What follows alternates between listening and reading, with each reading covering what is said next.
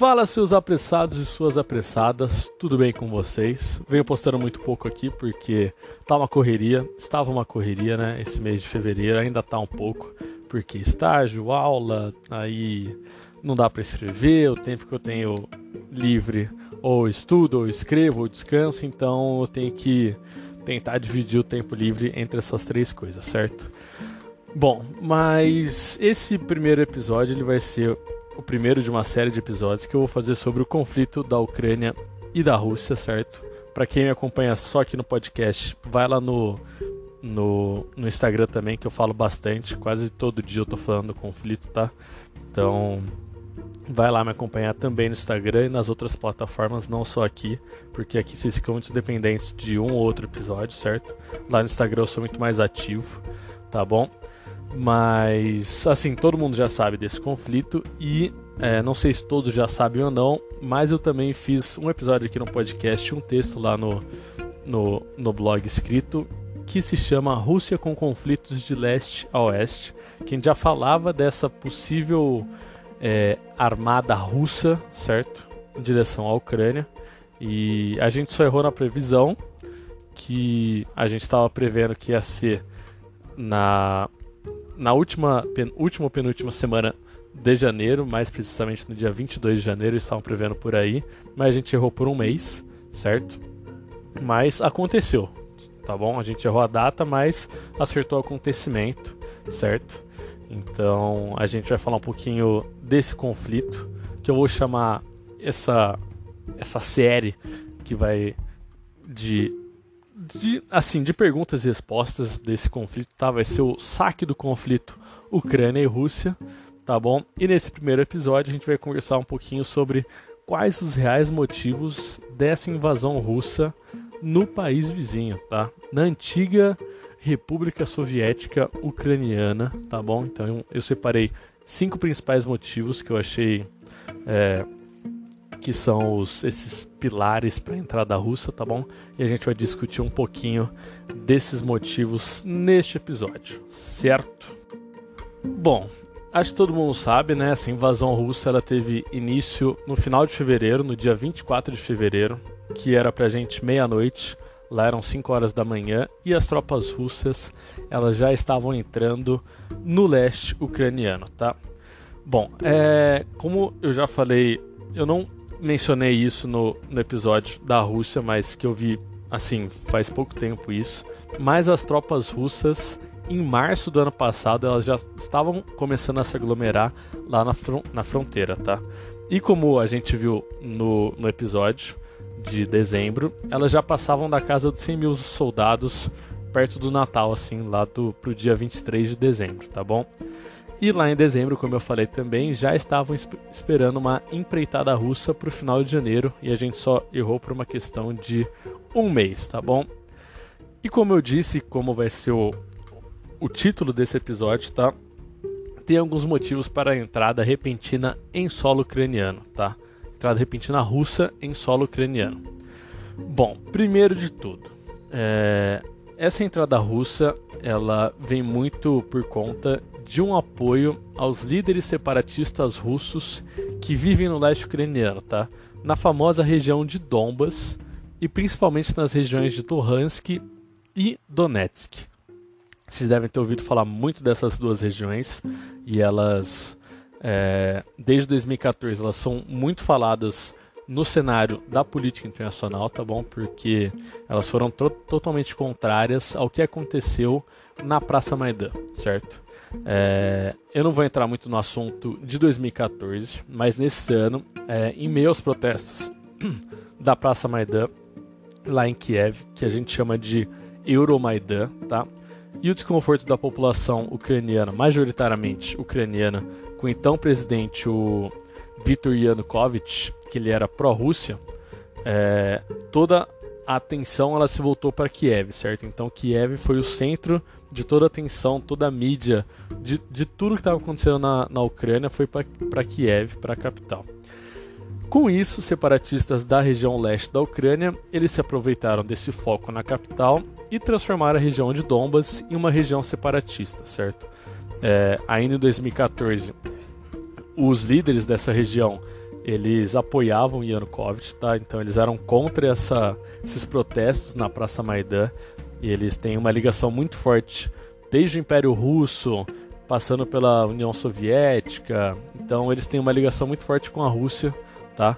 Então eles se transformaram em uma região separatista e desde 2014 vem acontecendo uma guerra civil lá. E se eu não me engano, o número de mortes dessa guerra civil, que já dura oito anos, gira em torno dos 10 mil, tá?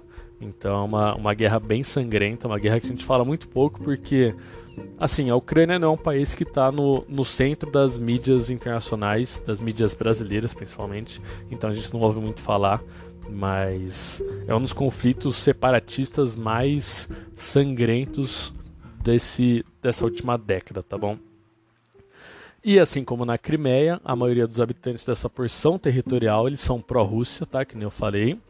E, e, até no dia 24 de fevereiro, quando os russos entraram na, na ali na, na região de Donbass, até eles comemoraram, parecia que a, a Rússia tinha ganhado a Copa do Mundo, porque era carro buzinando, bandeira, bandeirão da Rússia, é, virou, quase teve trio elétrico, carro de bombeiro para eles passarem.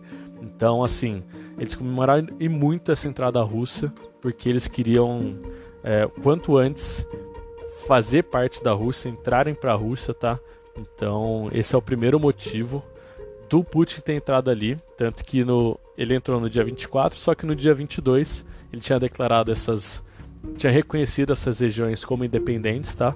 Então, é, todo mundo achava que ele, ele ia entrar, mas só ali na região de Donbas, para pegar a posse dali e transformar no território russo. A gente não não tinha muita noção, a gente tinha uma certa noção, mas não tinha muita noção que ele ia expandir tanto e ia querer conquistar toda a Ucrânia, tá?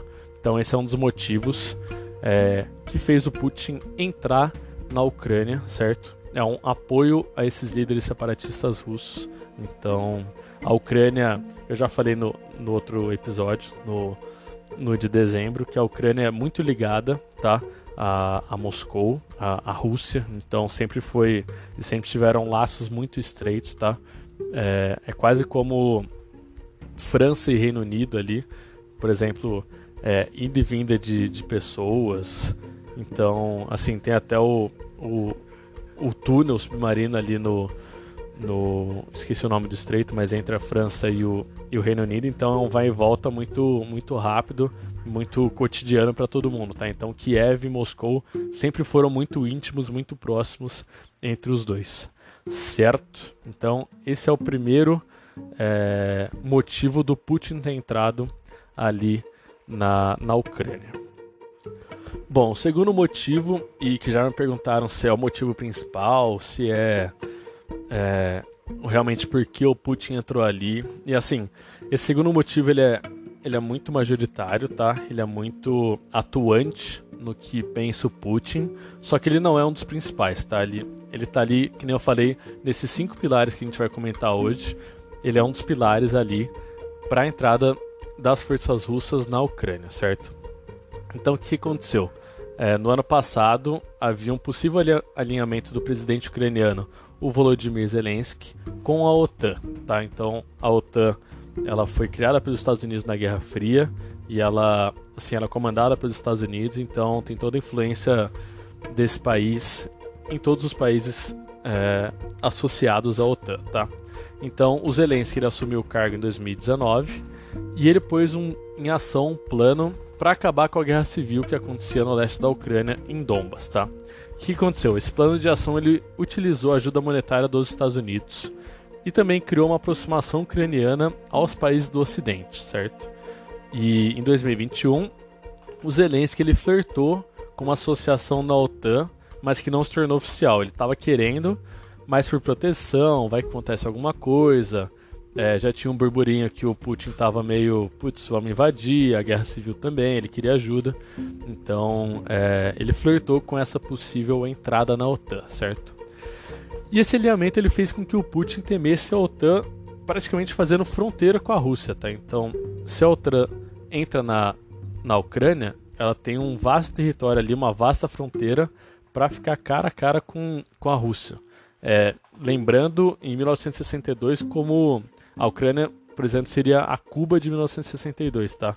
Os Estados Unidos temia muito, é, ele não prestava muita atenção no seu quintal, tá? Que o seu quintal entre aspas, que seria América Latina, Caribe América do Sul, e, e a chegada de mísseis soviéticos ali em Cuba gerou a, a, a famosa crise dos mísseis, tá? Então a Rússia ela estava com medo que a Ucrânia se tornasse uma Cuba dos Estados Unidos, certo?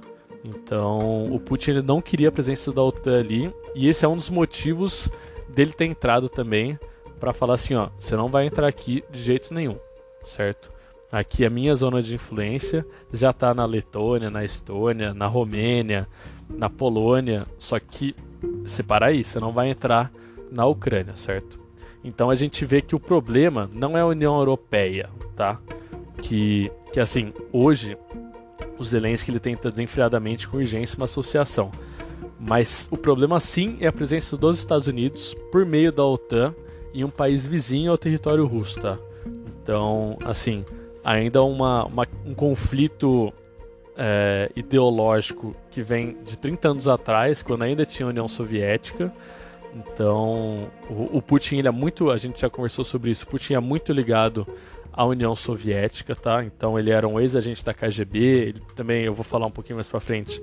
Ele soltou uma frase de que a dissolução da União Soviética foi o pior desastre político do século XX. Então, ele, na cabeça dele, ele é muito ligado ainda ao, ao que ele chamava de, de serviço, ao que ele chamava de pátria, que ele assim jurou a vida defender, certo? Então é muito mais um, um conflito ideológico passado que ele levou para o presente, que o Putin levou para o presente, tá bom? Não sei quais eram os motivos dos Estados Unidos querer é, entrar ali na Ucrânia, tá? Aceitar a Ucrânia, mas creio também que seja para, ó, se a Rússia fizer alguma gracinha, a gente está ali e vai te ajudar, tá? Tanto que é, os Estados Unidos têm forte presença também na Turquia, certo? Então, durante a Guerra Fria também, durante a, a, a fatídica crise dos mísseis, haviam mísseis é, norte-americanos na Turquia também apontados para a União Soviética. Então, assim, os Estados Unidos não tem nada de bonzinho, tá? A gente sempre pensa, putz, os Estados Unidos, nossa, olha que legal, é, The American Way of Life, mas os Estados Unidos não é bonzinho, vamos lembrar isso. Os Estados Unidos nunca foi bonzinho, tá bom? Lembrem disso, por favor. Bom, o terceiro pilar, e que ele é, ele é muito polêmico, e o Putin, é, creio eu que tenha tirado da cabeça dele, tá? Que ele entrou na Ucrânia para desmilitarizar o país e desnazificar a Ucrânia, tá? Bom, o Putin ele simplesmente entrou na Ucrânia no dia 24 com a desculpa de que os nazistas eram maioria no país e que isso seria uma ameaça ao sistema internacional, certo? É, assim, concordo que existem nazistas, só que neonazistas, tá? E eles existem na Ucrânia, isso é verdade, a gente não pode negar. Só que, primeiro, eles não são maioria, e segundo, muito menos uma ameaça nem para a Ucrânia, muito menos para a Europa, tá? Então eu vou reiterar aqui mais uma coisa. É, todo país, assim, não todo, não vou generalizar, mas a maioria dos países possui sim admiradores do partido político alemão das décadas de 1920 e 1930, tá? Mas hoje eles não são nem uma ameaça mínima é, para o cenário global, tá? E isso foi uma história contada pelo Putin para fazer o urso dormir, tá? Que eu não sei nem se tem boi lá, mas enfim, eles brincam muito com que tem só urso lá, então foi para fazer urso dormir, tá? E acho importante ressaltar aqui que a gente é, durante a Segunda Guerra Mundial a gente olha, a gente olha muito para a França, para Reino Unido, para Alemanha, para Estados Unidos, para Itália, mas a gente não olha para o leste europeu, tá? Então, o leste europeu ele sofreu é, muitas e muitas perdas, principalmente a Ucrânia, tá? Sofreu muitas e muitas perdas. Se eu não me engano, é, posso errar os números, tá? Mas é, eu não cheguei a anotar. Eu ouvi isso no, é, creio eu que no, no xadrez verbal, no xadrez verbal, tá? mas o número de judeus mortos na Ucrânia ele chegou perto da casa dos 2 milhões, 3 milhões, tá? Tanto que em Kiev tem, tem perto de uma das torres é, telefônicas ou de televisão de, de Kiev que foi atacada recentemente. Tem um, um espaço lá é, destinado a, a, essa homenagem aos judeus, chama Babin Yar, tá? Então é uma é uma homenagem que os ucranianos fizeram para morte de judeus, porque existiam muitos judeus na Ucrânia, fugidos principalmente da dos países da Europa, tá? Polônia, Alemanha, é, é, é Tchecoslováquia. Então eles foram muito para a Ucrânia e eles foram massacrados lá. A Ucrânia, é, salvo engano, foram mais de 10 milhões de mortes só na Ucrânia, tá? Então foi um dos países mais afetados pela, pelo Terceiro Reich. Então, assim, você querer atacar uma Ucrânia por conta de desnazificar um país é quase é, antônimo do que aconteceu no país, tá? Então, o Putin ele deu uma viajada nessa nessa nesse motivo aí de desnazificar a Ucrânia porque de de nazismo ali tem o mínimo do mínimo do mínimo, tá bom? Então, é, acho, acho legal também. Eu, eu sou um dos apoiadores de a gente olhar a história como um todo, não só ocidentalmente, tá? Que a gente tem o, a, a mania de olhar só para países ocidentais, a gente não olha para outros países, mas a Ucrânia foi um dos países que mais perdeu gente na Segunda Guerra Mundial. Muitos judeus morreram lá também, então acho importante a gente reiterar aqui essa esse detalhe da, da Ucrânia na Segunda Guerra Mundial, certo? Bom, o quarto pilar, o quarto motivo dessa invasão é o aumento da área de influência russa, tá? Eu já, já comentei no outro episódio da Rússia, tá? Dos conflitos, que a Rússia hoje é um poder em descensão, muito parecido com o que está acontecendo com o Reino Unido, certo? Por quê? Ambos já foram donos de praticamente metade do mundo, correto? Mas hoje eles são apenas atores globais secundários. Por quê? Porque eles perderam poder político, eles perderam poder monetário, perderam poder de influência e de decisão também. Mas aí você me fala, nossa, Gia, mas a Libra é muito cara pro real. Só que o real é muito desvalorizado perto da Libra, certo? Então, assim, o euro é muito mais forte. A Libra é sim um, uma moeda forte, só que não tanto, tá bom? Então, o Reino Unido, principalmente depois do Brexit, ele perdeu muita força e, e, a Libra também perdeu muita, muita força no cenário monetário internacional, certo? Bom, então o que acontece? Essa entrada na Ucrânia ela serviu de modo é, para o mundo voltar a prestar atenção na nossa querida Mother Russia, certo? E, e a Rússia hoje, o que, que, acontece? Ela tem muita voz no quesito energético por conta da sua produção de gás natural e de petróleo, tá bom? Então, nesses dois. É, nesses do, nessas duas commodities, ela está no top 3 de maiores produtores mundiais, certo? Porém, outros fóruns globais, como de política, finanças, do clima até humanitário, ela não é uma voz ativa, tá? Lembrando que, que a Rússia ela é, um, ela é um, um, um polo do tráfico humano, principalmente tráfico de mulheres, tá? Para para prostituição. Então, assim, ela é um grande tráfico e eles simplesmente passam muito pano pro que acontece lá, certo?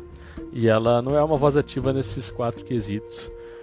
É, independente dela ser do Conselho de Segurança da ONU, tá? Ela, ela não tem muito poder ativo, muito poder, muita voz ativa, desculpa, em, em muitos cases mundo afora, tá?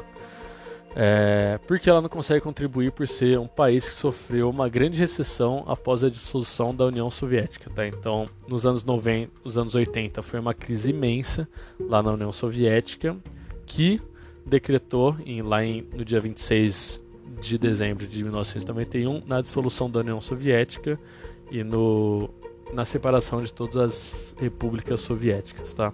Então, a Rússia principalmente o Putin, ele quer aumentar essa área de influência russa, que hoje é muito concentrada em Belarus, Cazaquistão, Coreia do Norte, é, tem uma parceria com a China, Só que é isso, assim, tem aquela parceria com a Alemanha, tem, mas é só pelo gás. De resto, não tem mais nada, certo? Então, a Rússia ela perdeu muito poder de decisão, perdeu muita voz no cenário político e o Putin quer trazer de voz, quer tra trazer de volta essa grandiosidade russa para os outros países do mundo, certo? Então, esse é o quarto pilar que, que o Putin tem na cabeça dele, que é o aumento da área de influência russa no mundo, tá bom? Bom, e por último, o quinto pilar dessa empreitada russa é a possível tentativa de um ressurgimento da antiga União Soviética, tá? Como eu falei no começo do episódio, o Putin uma vez disse que a dissolução da União Soviética foi a maior catástrofe política do século XX. E isso pode dizer muito sobre a invasão da semana passada é, na Ucrânia, tá? Bom, pelo fato de que porque a Ucrânia ela era uma excepcional república do antigo regime, tá? Como eu falei, é, a Ucrânia ela sempre ajudou e muito a Rússia. Tudo bem que a Kiev é muito mais antigo que Moscou, só que Moscou cresceu muito mais que Kiev e, e realmente englobou um poder muito maior em volta dela do que Kiev, tá bom? Então a Ucrânia ela sempre ajudou e muito a, a Rússia, principalmente a região de Donbas, tá? De Donetsk e Luhansk, que eram, eu vou falar no próximo episódio, mas eu vou dar um spoiler aqui, que eram, assim, são lugares metalúrgicos de, e de mineração muito fortes na Ucrânia. Eles ajudaram muito a União Soviética e, o, e o, a Rússia czarista também, tá bom? E assim, o que acontece? Se o Putin tiver em, em mãos a Ucrânia, que ele está invadindo à força, Belarus, que ele tem o Lukashenko, que é parceiro dele, Armênia e Azerbaijão, que estão ali na, na, área de influência russa, tá? Eles respondem muito à Rússia. E o Cazaquistão também, que eu já falei no, no primeiro episódio do ano do podcast, já falei sobre o Cazaquistão, que assim, a população ela é muito contrária ao que ao que a Rússia já foi para eles, só que quem está no poder lá é muito próximo ao Putin e, e assim, é uma, é uma aliança muito, muito íntima muito parecido com o que tem o Lukashenko com o Putin, tá? Então a gente pode dizer que com esses cinco países a gente pode ter um regime russo parecido ao soviético, certo? Então, como eu falei, Belarus é presidida pelo Lukashenko, que ele é um aliado do Putin, e os outros três países eles estão no círculo de influência russo e podem, no instalar de dedos, virarem ou aliados de Putin ou até mesmo territorialmente conquistados, certo? O Zelensky ele até falou em um dos seus discursos, dos seus vários discursos é, durante essa, essa invasão, ele disse que se a Ucrânia cair, tá? E assim, vai demorar para a Ucrânia cair porque ela é muito grande. O território da Ucrânia é equivalente ao que é Minas Gerais, então imagina conquistar Minas Gerais inteira e, e assim, realmente não só conquistar, mas ter o controle, ter o controle é muito mais complicado do que conquistar, tá? Então, se a Ucrânia cair, os estados bálticos, que são Letônia, Estônia e Lituânia, irão cair em seguida. São estados muito menores. Assim, é, não tenho certeza, tá? Mas creio que são próximos ao que é o, o Espírito Santo aqui no Brasil. Então eles vão cair numa uma questão de dias, assim. Que a Ucrânia vai cair em questão. Não vai cair, mas pode cair em questão de meses. Esses três países eles vão cair em questão de dias por conta da, da, de, ser um, de serem países territorialmente pequenos, tá? E como eu já mencionei, mas eu, eu vou dar uma ênfase maior, o Putin ele era um ex-agente um ex da KGB, tá? Que é a famosa Polícia Secreta Russa. Eu não vou saber te falar o que, que, que, que significa essa sigla, porque eu já li e é um nome gigantesco em russo ainda, tá? Mas a, a sigla é muito famosa por ser KGB, então todo mundo conhece pela sigla, tá? E o Putin ele defendia com unhas e dentes o antigo regime soviético. E desde que o regime acabou, ele e ele entrou na política, tá? E de lá ele não quer sair. É, então acho que ele só vai sair, é, seja num caixão ou seja por esforços políticos que eu acho que são muito complicados, tá? Então o Putin ele vai ficar lá até ele morrer provavelmente. E creio eu que na cabeça dele deve se passar que ele vai ser uma espécie de sucessor do Stalin é, que comandou a União Soviética do, em meados do século XX até 1953, quando ele morreu, tá?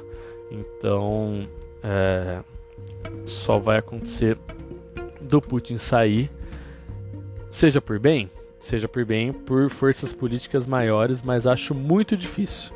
Ou seja por mal, tá? É, até um, um, um político americano falou que os russos devem criar uma uma força secreta lá e matar o Putin, mas assim, um político americano que é muito renomado lá e ele falou isso, então é, não é muito legal você falar de líderes de outros países desse modo, certo? E, ainda mais em situações públicas, como ele falou, certo? Então o Putin ele vai sair de lá, seja por bem, seja por mal, certo? E, e creio eu que só assim irá mudar a situação da Rússia, tá bom?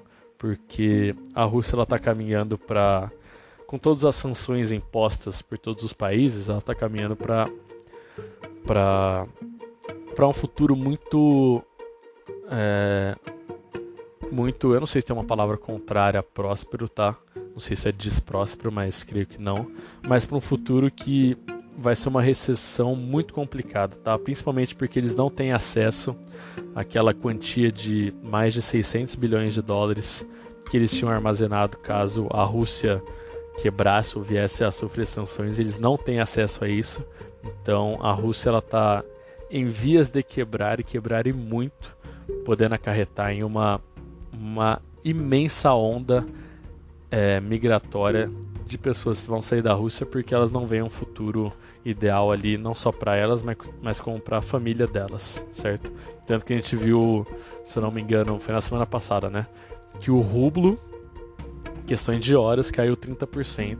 Isso é uma queda enorme, gigantesca de uma moeda é, nacional, tá bom?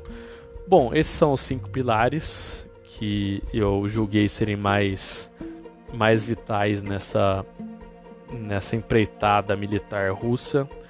Segundo o Sergei Lavrov, nessa operação militar especial russa, tá? Então, é, se vocês tiverem alguma, alguma, algum outro ponto, algum outro pilar, algum outro motivo que vocês queiram destacar, me manda mensagem nas redes sociais, seja no blog, seja por aqui mesmo, não sei se dá para fazer, seja no Instagram. Agora também eu criei um canal no YouTube, então vocês podem conversar comigo pelo YouTube, certo? Então, bom, é isso. Até o próximo episódio, que vai ser sobre as principais cidades ucranianas atacadas e qual a importância delas para o país do leste europeu, tá bom? Um beijo, um queijo, um abraço e um cheiro. E hasta la próxima.